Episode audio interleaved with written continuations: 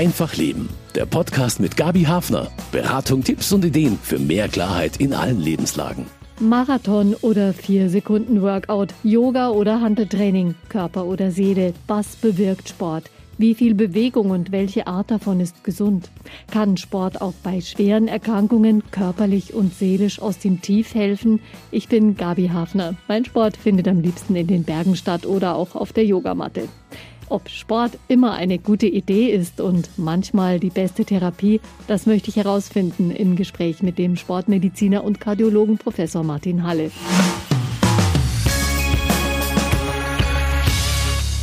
Sport ist für viele Menschen ein Lebenselixier. Bewegung, den Körper spüren, vielleicht draußen sein oder im Team zusammenspielen. Was kann Sport bewirken? Damit beschäftigen sich längst auch Mediziner wie der Münchner Sportmediziner und Kardiologe Professor Martin Halle. Er hat an der TU München den Lehrstuhl für präventive und rehabilitative Sportmedizin und ist auch ein stadtbekannter, konsequenter Radfahrer. Schön, dass Sie zu uns geradelt sind. Herzlich willkommen. Ja, hallo. Was ist Ihr Sport außer Radfahren, Herr Professor Halle? Naja, Radfahren ist schon äh, gut und wichtig. Jetzt bin ich mit dem Radl hier.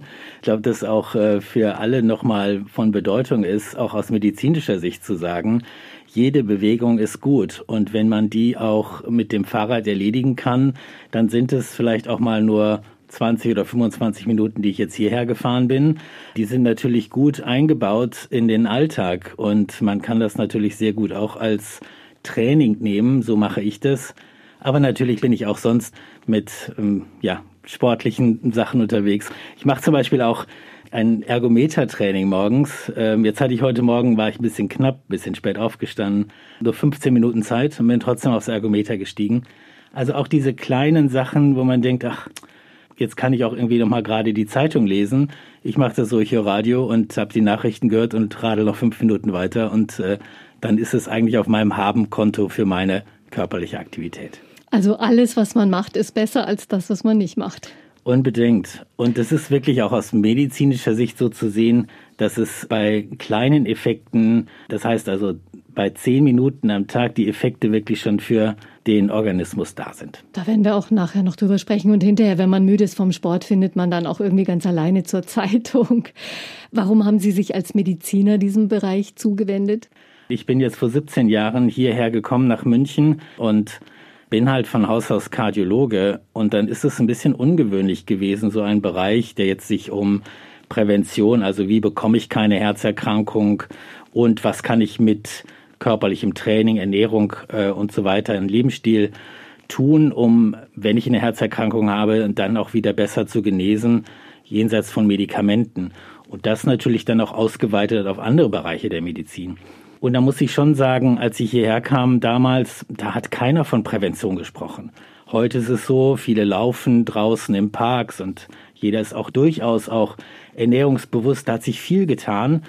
Und es war aber mein großes Ansinnen, auch genau in die Richtung zu gehen, mal was Neues zu machen, äh, was bis dahin noch nicht so wirklich auch in der Medizin Einzug gefunden hatte. Welche Fragen interessieren Sie denn gerade besonders? Also im Moment ist es so, ich befasse mich ja auch vor allen Dingen wissenschaftlich mit dieser Thematik. Natürlich habe ich eine große Ambulanz, sehe viele Patienten, aber da stellen sich dann für mich auch immer wieder Fragen, was, wie kann man dieses körperliche Training als Medizin einsetzen? Und wir führen dazu gerade, ja, zwei sehr, sehr große Studien durch mit vielen Zentren in Deutschland. Die eine ist die, das war so eine Idee auch von einer Kollegin von mir und zusammen haben wir gedacht, wie ist es eigentlich bei schwerkranken Patienten? Nierenerkrankte Patienten, also die zwei oder dreimal in der Woche eine Blutwäsche haben müssen, eine Dialyse. Und die liegen da ja zwei, drei, vier Stunden, Zeitung lesen, frühstücken. Und wir haben gesagt, Mensch, da können wir doch die Zeit besser nutzen. Und wir haben jetzt ein Trainingsprogramm für die Während der Dialyse werden also angeschlossen Radeln im Bett auf so einem Fahrradergometer, werden angeleitet zu seinem kleinen Krafttraining mit so leichten Gewichten. Und den Patienten, und das ist mir so wichtig, denen geht's so viel besser, die sagen, ah oh Mensch, lass uns wieder trainieren. Und wir sehen auch, dass die Effekte von medizinischer Seite aus wirklich eindeutig sind. Ähm, auch zum Beispiel die Zeitdauer der Dialyse wird verbessert, weil einfach eine höhere Umsatz im Körper stattfindet. Herz schlägt ein bisschen schneller und damit auch der Blutfluss und damit ist auch die Reinigung des Blutes besser. Also Effekte, die wir vorher gar nicht so, wie man so sagt, auf dem Schirm hatten.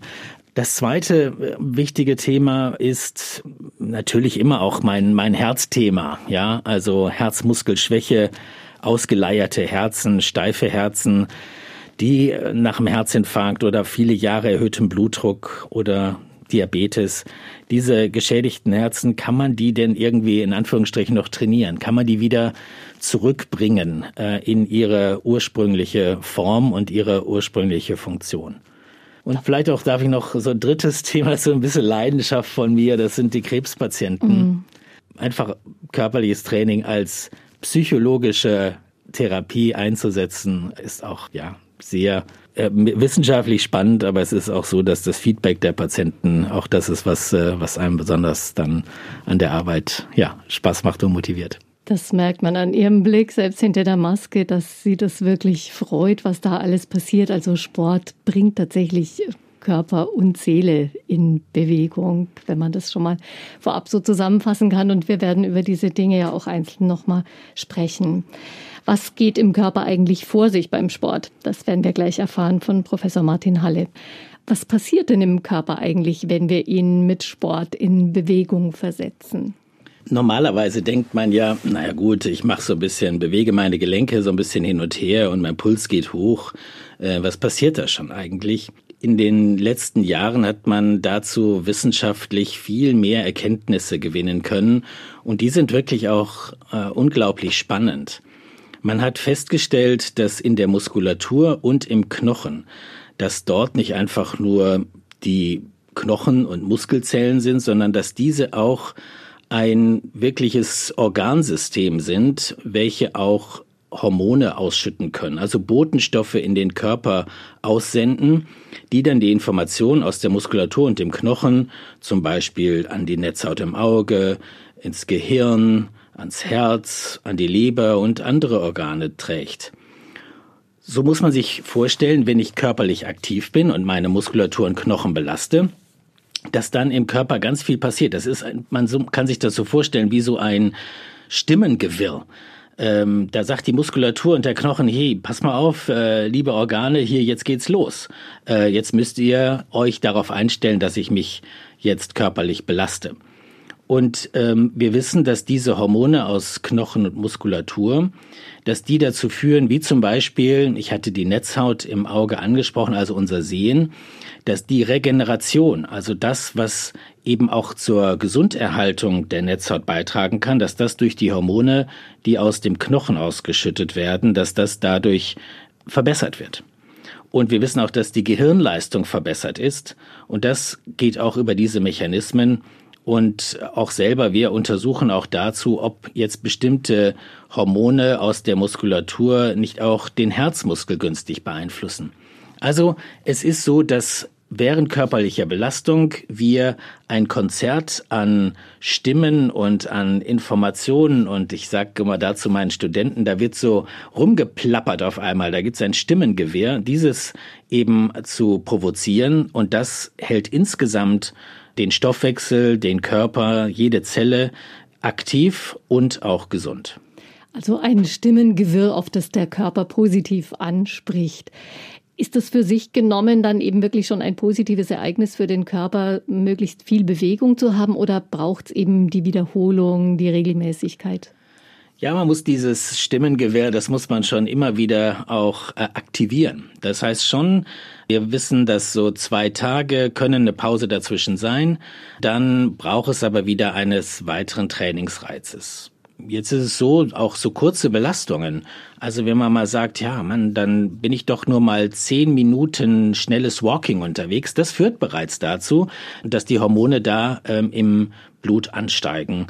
Und das ist auch wirklich spannend. Wir haben im Körper, jeder hat äh, Zellen schwimmen in, im Blut, die sogenannten Stammzellen. Das sind die Ursprungszellen, aus denen sich jede andere Art von Zelle entwickeln kann. Und wenn ich jetzt körperlich aktiv bin, meinen zügigen Spaziergang mache, dann werden die eben dann ins Blut ausgeschüttet und können dann Reparaturmechanismen im Körper hervorrufen.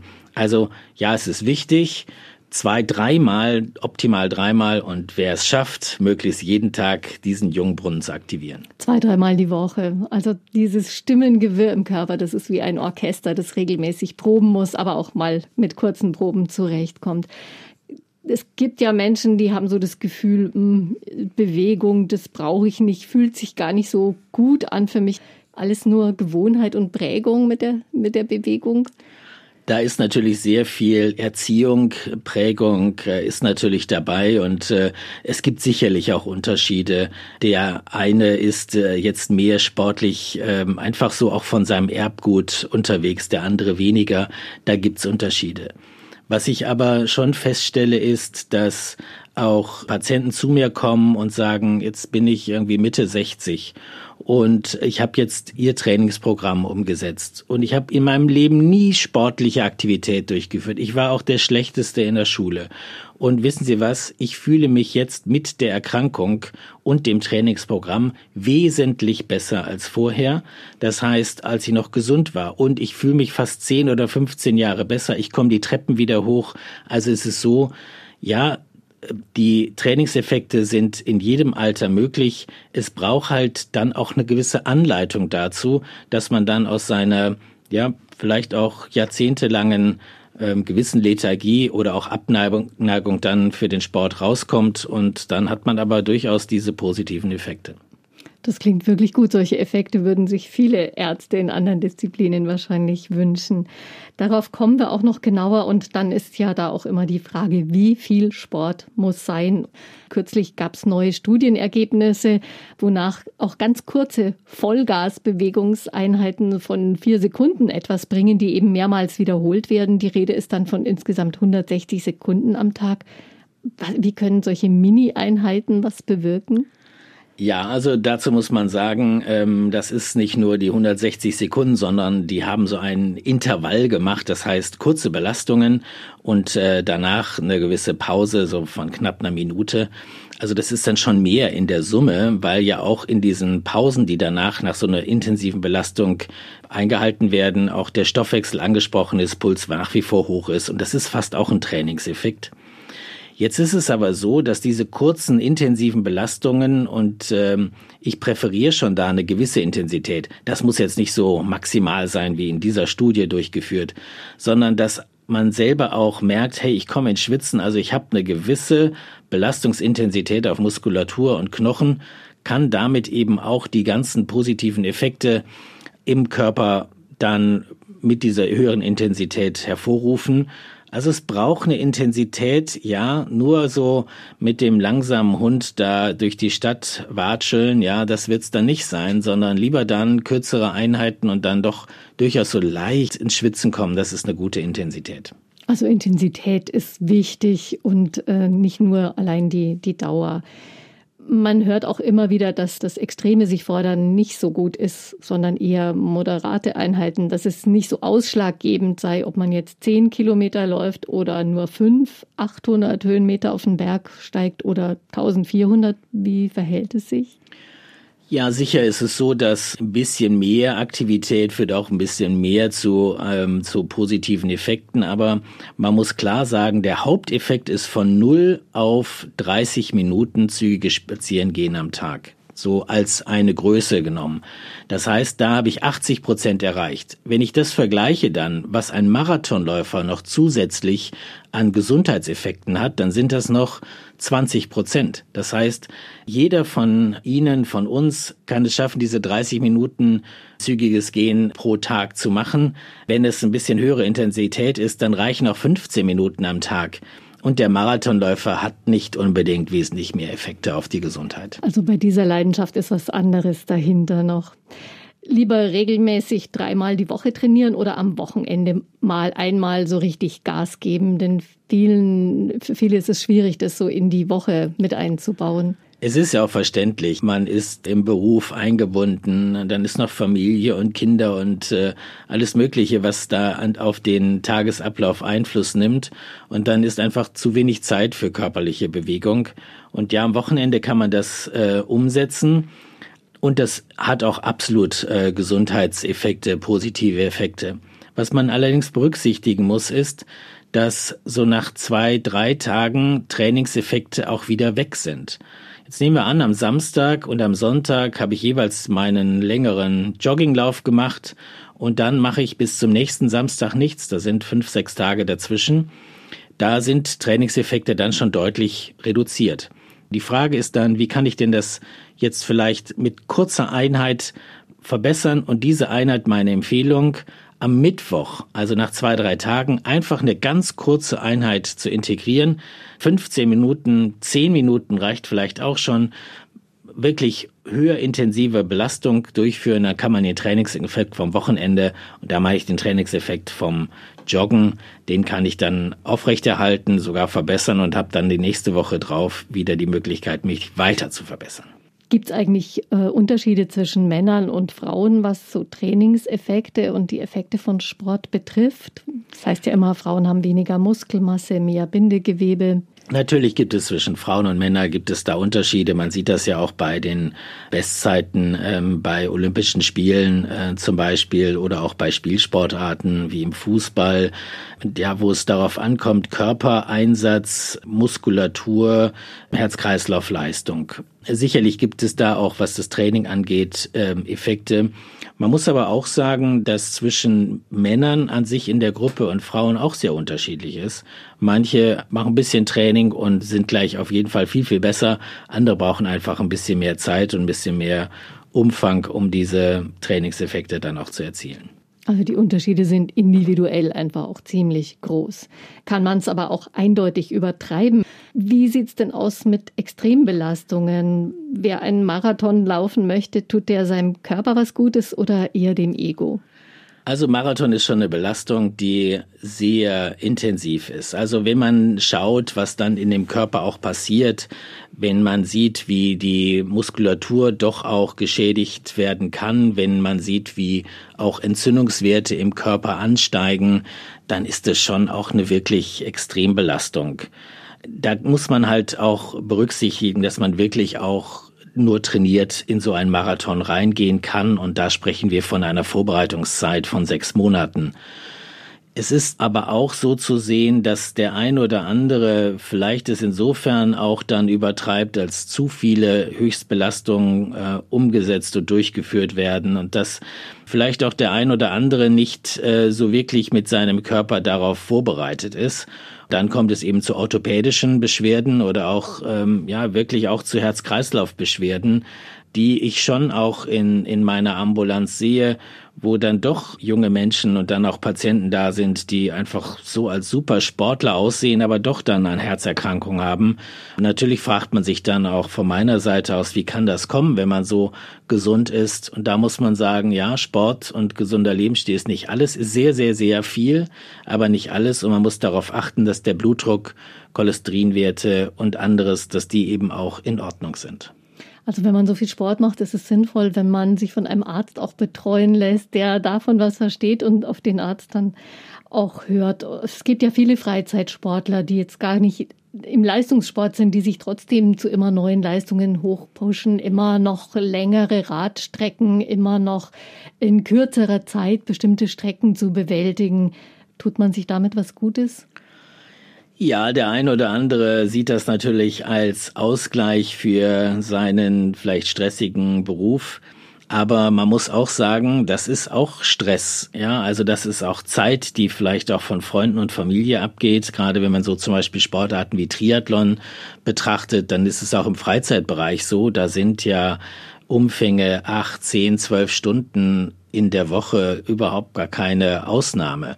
Das bedeutet schon auch, ja, man ist da doch eher so ein bisschen auf sich selber konzentriert, vielleicht auch fixiert. Ja, man hat dadurch durch den Sport natürlich auch der ein oder andere sicherlich auch eine äh, Bestätigung. Das darf man auch nicht außer Acht lassen. Aber es ist schon sehr umfänglich auch und jeder muss es natürlich entscheiden für sich selber, das ist ja mhm. klar.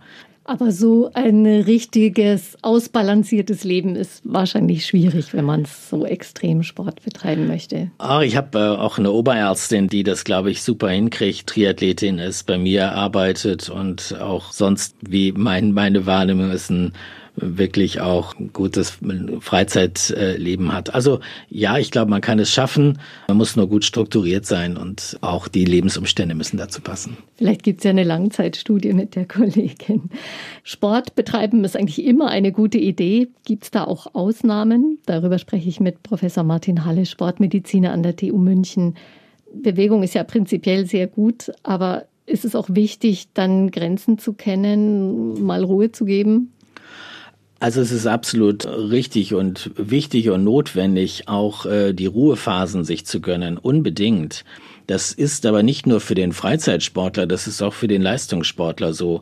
Wer nicht versteht, dass eine, ein optimales Training aus Belastung und Entlastung besteht, der hat das Gesamttrainingskonzept nicht verstanden. Also das heißt schon auch, dass man nach drei Tagen mal einen Tag Pause einlegen sollte, maximal fünf Tage trainieren und dann wieder einen Tag äh, Pause einlegen.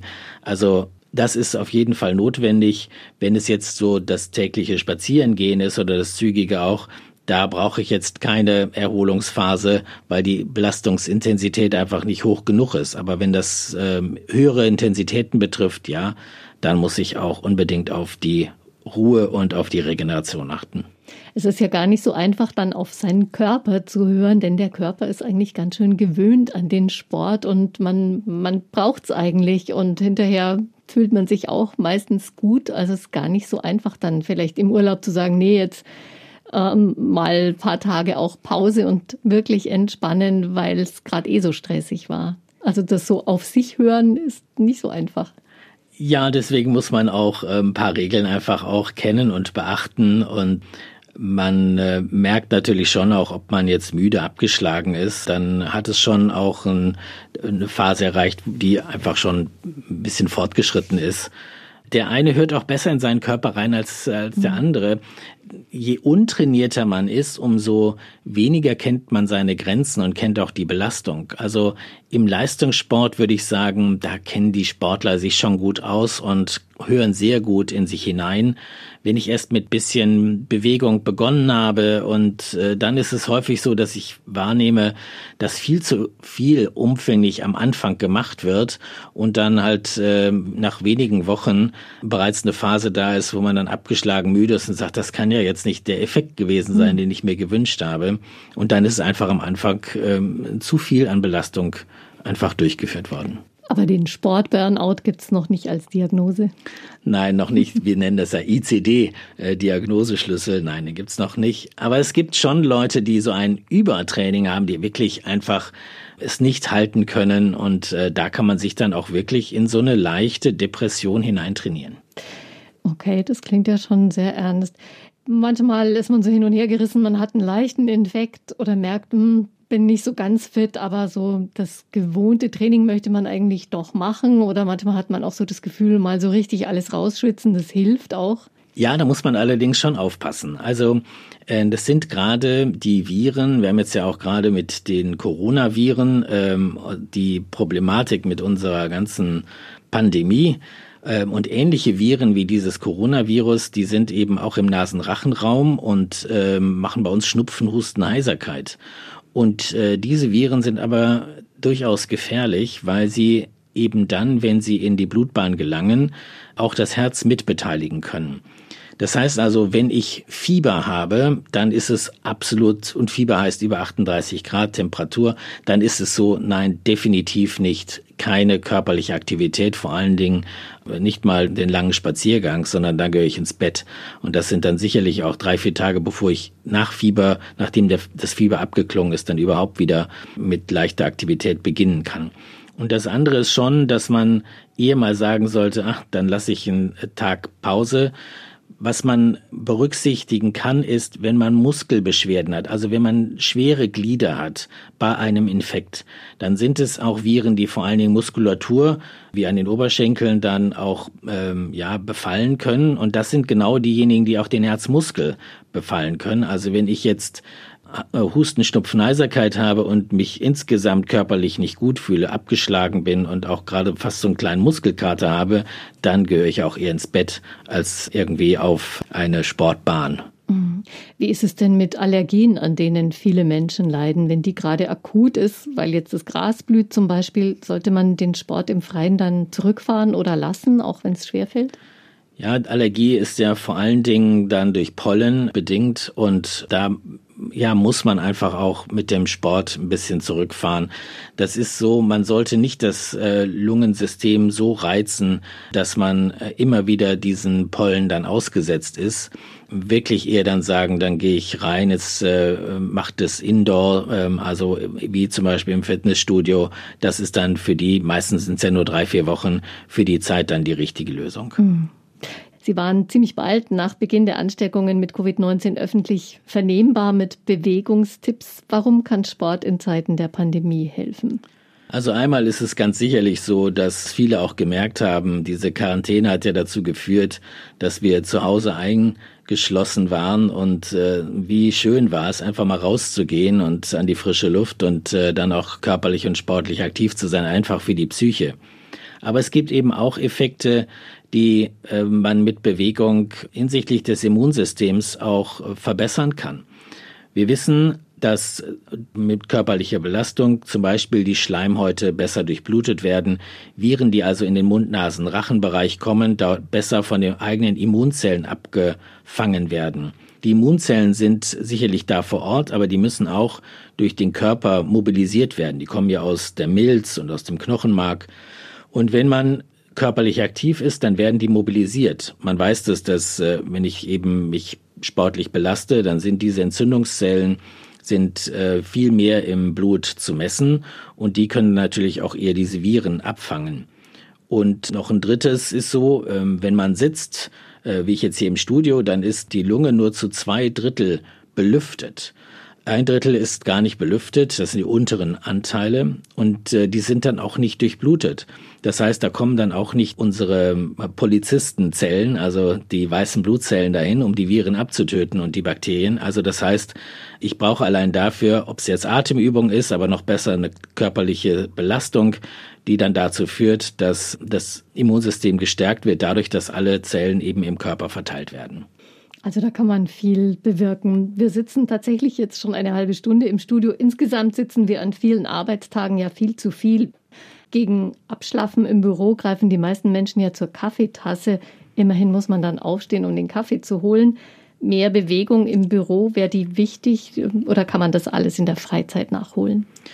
Ich bin fest davon überzeugt, dass jeder eine Minute oder zwei pro Stunde hat, um so eine kleine Gymnastik zu machen, den Kreislauf einfach mal hoch zu pushen. Dann kann man ja auch dann ähm, noch einen Kaffee holen. Also es ist so, dass äh, gerade so Kurzbelastungen, ähm, ich sage dazu sieben Minuten am Tag, unterschiedliche Übungen, kleine Kraftübungen, wie zum Beispiel ähm, Liegestütz an dem Bürotisch, Vorwärtsliegestütz, Rückwärtsliegestütz für zur Kräftigung der Oberarm und der Muskulatur des äh, Schultergürtels oder zum Beispiel man bleibt sitzen und äh, fährt Fahrrad unter seinem Tisch. Also heißt, äh, da spannt man die Bauchmuskulatur an und die Oberschenkelmuskulatur.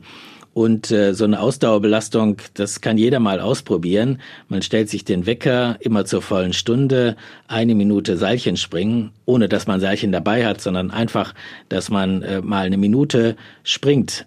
Und da wird man merken, dass man da mit dem Kreislauf auch angeschoben wird und die positiven Effekte, die angesprochen sind, Muskulatur, Knochen, Stoffwechsel, dass die dann auch dadurch gefördert werden und man ist einfach frischer. Also eine Minute Seilchenspringen plus ein Kaffee, das ist überhaupt der Büro-Junk oder wie man das so sagen könnte. Kann man sich durch regelmäßigen Sport vor chronischen Erkrankungen schützen?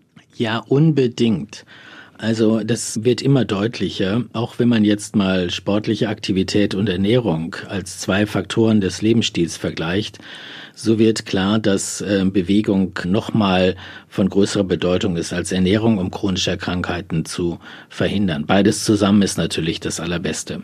Also das betrifft Erkrankungen vor allen Dingen des Herz-Kreislauf-Systems, für Diabetes, also Stoffwechselerkrankungen und auch Krebserkrankungen und Demenz, also neurologische Erkrankungen. Das sind ja die vier großen Bereiche, die wir als chronische Erkrankungen sehen und äh, die machen 80 Prozent unserer Gesundheitskosten aus. Äh, die sind einfach das, vor denen wir uns äh, schützen können und natürlich auch möchten und sollten. Genau, weil nicht nur die Kosten sind unangenehm, sondern es ist einfach auch nicht schön, wenn man mit so einer Erkrankung leben muss. Worauf kommt es dabei an, möglichst früh anzufangen mit der Prävention? Prävention beginnt praktisch im Mutterleib. Ähm, da ist es so, da ist ja erstmal die Mutter verantwortlich dafür, dass das Kind gesund zur Welt kommt. Zum Beispiel ähm, ist klar, dass ähm, ganz wenig Alkohol, auch nur an wenigen Tagen in der Schwangerschaft äh, getrunken, dass das für das Kind schon schädlich sein kann. Wir wissen dann auch, dass natürlich auch die Bewegung im Kindesalter, die Ernährung, dass das Einfluss nimmt auf dann den, den Verlauf von Erkrankungen, die dann bereits auch im frühen Erwachsenenalter zu beobachten sind, die wir messen können, die jetzt noch nicht zu einer ähm, Schädigung zum Beispiel des Herzens direkt geführt haben, aber wir merken dann schon, dass die Gefäße und das Herz in der Funktion nicht ganz so optimal funktionieren. Und das ist ein schleichender Prozess, den man aber, und das ist das Gute, an jeder Stelle noch aufhalten kann und auch dann zurückdrehen kann. Nicht ganz zurück, wenn sich, wie wir sagen, strukturelle Veränderungen ergeben haben. Also wenn das Herz ähm, vernarbt ist oder wenn die Gefäße richtig fest und steif sind, dann kann man nur noch bedingt was bewirken. Deswegen ist es so wichtig, je früher, desto besser und erst gar nicht mit dem Rauchen anfangen und mit äh, der Ernährung und der Bewegung schon gleich von Kindesbeinen an so sein Leben gestalten. Mhm.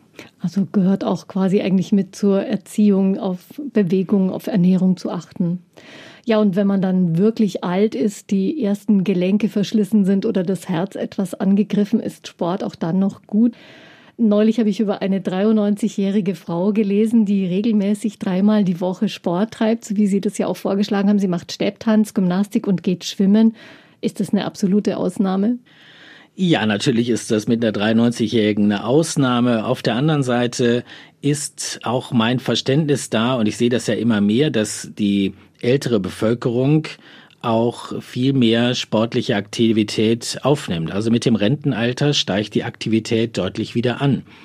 Und äh, wir führen da auch eine, weil, weil mich das Thema auch fasziniert. Äh, meine Eltern sind 85 und 86. Mein Vater fährt auch noch jeden Morgen ähm, auf dem Fahrradergometer und macht sein Training auch mit seinen Terrabändern.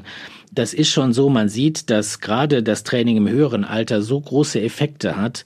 Einfach da baut man doch ähm, stark ab und kann das damit aufhalten. Ich habe äh, mit meinen Mitarbeitern ein Programm entwickelt, dass wir jetzt äh, so Art Fitnessstudios in Alten- und Pflegeheimen dort haben einbauen lassen. Und das ist wirklich auch phänomenal zu sehen. Die älteste war 104, die an diesem Training teilgenommen hat. Und man sieht schon, dass die wirklich davon profitieren, dass es einmal hinsichtlich der körperlichen Gebrechlichkeiten, aber es hat auch so unglaubliche soziale Komponenten. Also man ist dann dort ja auch zusammen trainiert, nicht nur, dass man zusammensitzt in der Cafeteria. Also es ist eine ganz neue Möglichkeit auch des Gedankenaustausches und äh, des Beisammenseins. Ja, wahrscheinlich ein völlig anderes Lebensgefühl, wenn man im hohen Alter tatsächlich auch noch Sport machen kann und man kann auch noch damit anfangen, selbst wenn man ein Leben lang bekennender Couch Potato war, es ist nie zu spät es ist absolut nie zu spät und ähm, man kann da, je höher das Alter ist, umso eher kann man sogar diese Effekte direkt nach wenigen Wochen sehen. Das ist erstaunlich. Also außer Singen, Töpfern und Kegeln sollte in Seniorenheimen tatsächlich auch Sport angeboten werden. Ganz unbedingt. Da bin ich fest davon überzeugt. Und das wird sich auch in den nächsten Jahren, wird sich das so entwickeln. Ähm, ich sehe das jetzt schon so in dem Bereich der ja ein bisschen voranschreitenden ähm, Alten- und Pflegeheimen, die das integrieren. Und nächstes Jahr werden wir so eine große Studie auch machen, wo wir zehn Altenheime damit ausstatten und zehn als Kontrolle haben, um dann zu sehen, wie bei über 400 dieser ja hochbetagten dann ein Training auch wirken kann und welche Effekte wir erwarten können und wie man das halt optimiert auch für diese diese älteren Menschen. Also man muss nicht auf Sport verzichten im Alter.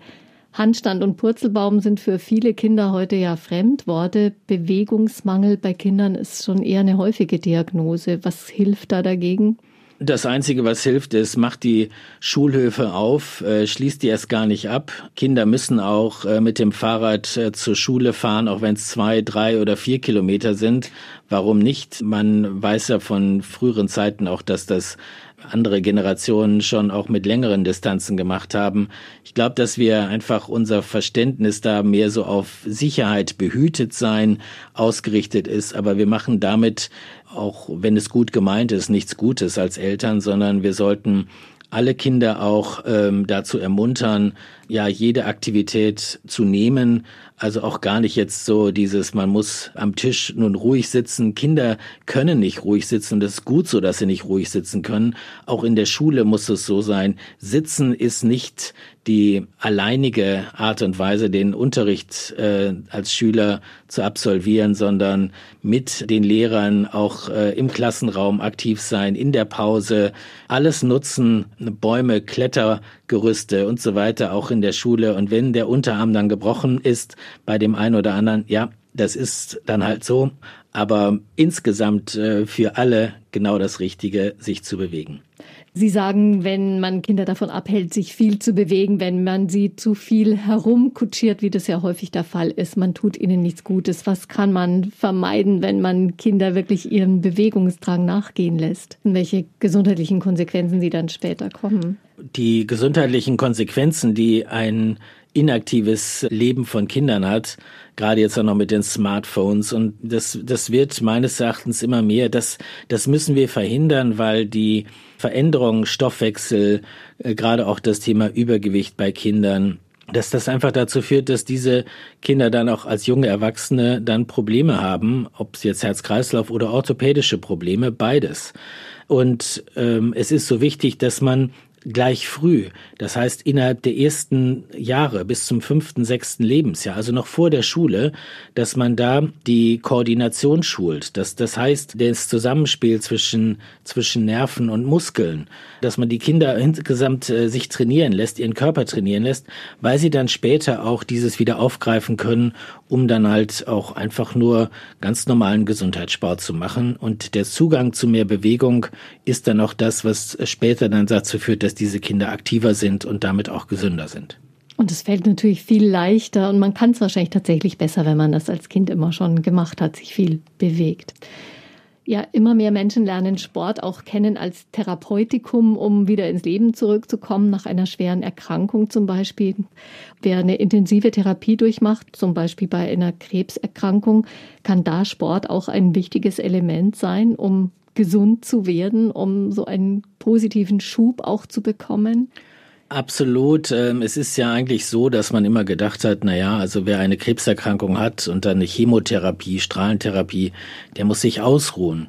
Aber ganz im Gegenteil ist es so, äh, man versteht immer mehr, dass man sich halt auch für so eine Therapie fit halten muss. Und äh, mit jeder Therapie ist dieser Fitnesszustand wird der schlechter.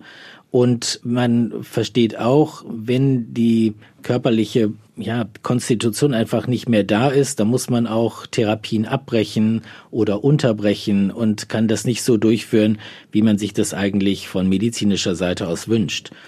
Und äh, wir sehen bei den Patienten während der Chemotherapie vor allen Dingen, dass sie da durch diese Therapie viel besser durchgehen, also viel besser das, was wir als Mediziner möchten, auch tolerieren können und sich dann auch schneller regenerieren und wieder fit sind innerhalb von ein, zwei Tagen. Das ist manchmal wirklich auch erstaunlich zu sehen, wie schnell dann auch jemand, der gut, eine gute körperliche Konstitution hat, dann sich wieder von dieser Therapie erholen kann. Und deshalb ist es auch mein Prinzip mit der Diagnosestellung gleich am Anfang zu sagen, wir haben jetzt Operation, Chemotherapie und Strahlentherapie, all das, was wir in der Medizin können. Und jetzt kommt zusätzlich was, was Sie selber als Patient tun können. Und das ist auf die Lebensart und den Lebensstil beschränkt, dahingehend, dass man Ernährung und Bewegung dann auch äh, und die Psyche sich dadurch auch äh, stabilisiert, das kann man selber in die Hand nehmen. Und allein nur, dass man selber was gegen diese Erkrankung machen kann, äh, führt dazu, dass man nicht so komplett hilflos ist und hat eine ungemein psychische stabilisierende Komponente. Mhm. Die Patienten sind die auch motiviert tatsächlich? Dann auch sozusagen, das fällt ja wahrscheinlich manchmal gar nicht leicht, dann wirklich den Sport zu machen, wenn man sich total matt fühlt nach so einer Chemo. Das ist natürlich äh, zwischen dem einen und dem anderen sehr unterschiedlich mhm. und man muss auch, das ist nicht einfach so, dass man so ein Training dann für alle gleich vom Gießkannenprinzip her macht, sondern es muss schon sehr auf den Einzelnen abgestimmt sein, auch wie viel man als Patient dann auch äh, an Intensität, Umfang durchführen kann. Da stricken wir ganz individuell auf den Einzelnen ausgerichtete Programme und dann funktioniert das eigentlich wirklich ganz gut. Sie hatten anfangs schon ein bisschen davon erzählt, es klang sehr spannend. Es gibt auch eben noch andere Krankheitsbilder, wo Sie dran sind, an der Wirkung von Sport in der Therapie zu forschen. Ja, das ist ja ein Feld, was noch nicht so wirklich wissenschaftlich beackert ist, wo es unterschiedliche Erkrankungen dann eben auch genau abgestimmt sein muss, wie man ein körperliches Training da durchführt. Gerade auch andere Kollegen forschen dazu, wie das bei neurologischen Erkrankungen ist, wie zum Beispiel beim Parkinson oder auch der multiplen Sklerose. Da haben wir auch an der TU München Gruppen, wo wir diese MS-Patienten dann auch trainieren. Die können dann auch vor allen Dingen ihre Koordination trainieren. Äh, das machen wir an der Kletterwand, wo eben auch diese ja doch erkrankten Patienten dann merken, Mensch, das geht doch, ich kann auch meine eigene Koordination doch und meine Beweglichkeit noch erhalten. Also man sieht daran schon, das ist einmal Herz, Krebs, Lungenerkrankungen, ähm, die wahnsinnig auch von einem Training profitieren, genauso wie Medikamente, also auf dem gleichen Niveau effektiv sind, so dass man sagen kann, ja, körperliche Aktivität, wenn es gezielt eingesetzt ist, nicht einfach nur so ein bisschen spazieren gehen, sondern genau dosiert ist wie ein Medikament, nämlich in vergleichsweise Milligramm hieße dann die Intensität, wie hoch muss der Puls sein und wie häufig nehme ich es ein, wie eine Tablette, so dass mein Hauptziel ist, genauso auf Rezept körperliche Aktivität zu verordnen wie ein Medikament und damit eben auch diese maximalen Effekte zu erreichen und dass das eben äh, schon für den Einzelnen sehr unterschiedlich ist und dass man das auch ja genauer analysieren muss und auch dann so Art rezeptiert und natürlich auch viel Erfahrung da haben muss. Ich glaube, das wird jedem klar und ist verständlich. Also das wird wahrscheinlich ein immer wichtigerer Bereich, die Sportmedizin. Denn Sport hat ein Riesenpotenzial im Alltag und in der Medizin. Schon spannend. Manche Krankenkassen belohnen ja sportliche Betätigungen im Studio zum Beispiel oder in bestimmten Kursen schon mit einem Bonus. Könnte man da im Gesundheitswesen noch viel stärker den Sport als Medizin einsetzen und fördern? Ja, unbedingt. Also wenn man sich diese Effekte mal überlegt, äh, dann sind die auch vergleichbar mit Medikamenten. Ähm, nur wenn ich heute auch äh, dieses verschreiben möchte, dann ist die Verschreibung eines Medikamentes so einfach. Ich nehme das Rezept raus, trage das Medikament ein, unterschreibe es. Der Patient geht zur Apotheke, holt es und die Krankenkasse bezahlt es. Für die körperliche Aktivität ist es so, ich kann ein Rezept ausstellen, vielleicht auch noch mal so zu einer Physiotherapie in Ergänzung und äh, dann ähm, gibt es ähm, sechsmal und vielleicht noch mal eine Wiederholung und dann wird es schwierig für den Arzt noch mehr zu rezeptieren und da passt was nicht. Also das ist auch ähm, ein ein Missverständnis zwischen dem einen ähm, der Medikamentengabe und dann auch dem, was wir jetzt an wirklich gezieltem Training für Patienten erzielen könnten. Einige wenige Krankenkassen ich möchte jetzt keine Werbung machen, vielleicht darf ich es auch nicht, aber ich möchte da die Techniker Krankenkasse mal herausheben. Die hat es verstanden, dass man so diese Rezepte dann an Patienten weitergeben sollte. Und das sollte auch Beispiel sein für viele andere Krankenkassen, ähm, denn es ist so, dass wir das, was wir in der Wissenschaft kennen, auch in der Praxis umsetzen müssen. Und da geht es nicht nur um Medikamente. Mhm. Also da kann man nur hoffen, dass da noch viel passiert und in Bewegung auch kommt. Herr Professor Halle, wer jetzt nachdenklich geworden ist und sich sagt, okay, ich probiere es doch noch mal, ob der Sport und ich irgendwie Freunde werden können, wie könnte so eine Freundschaft äh, gelingen? Wo würden Sie da einsteigen? Also die Freundschaft, das kann ich sagen, die wird bestimmt kommen, wer sich, äh, wer sich dem hingibt. Zwei Unterschiede gibt es natürlich schon. Der eine fühlt sich gesund und ist vielleicht auch noch jünger, der andere ist älter oder hat äh, schon die eine oder andere Erkrankung. Äh, sicherlich ist es da wichtig, dass man gerade im zweiten Fall, dass man sich da medizinisch untersuchen lassen sollte und auch eine Anleitung dann bekommt, was man machen kann, wie man startet, ähm, äh, wie man das dann steigert. Denn dann macht es erst Sinn, dann ist es auch effektiv also es heißt schon auch eine medizinische Untersuchung finde ich sinnvoll, auch dann, dass man das Rezept eben genau ausstellen kann. Und vielleicht eine Betreuung in einem guten Studio, wo ja auch ein bisschen an die Hand genommen wird. Ja, vielen Dank fürs Kommen. Sie radeln jetzt zurück. Danke, dass Sie da waren und für die vielen Informationen, Herr Professor Halle. Ja, vielen Dank auch für die Einladung. Ja, danke für Ihr Interesse und viel Spaß in Bewegung. Einfach leben ein Podcast vom katholischen Medienhaus St. Michaelsbund, produziert vom Münchner Kirchenradio.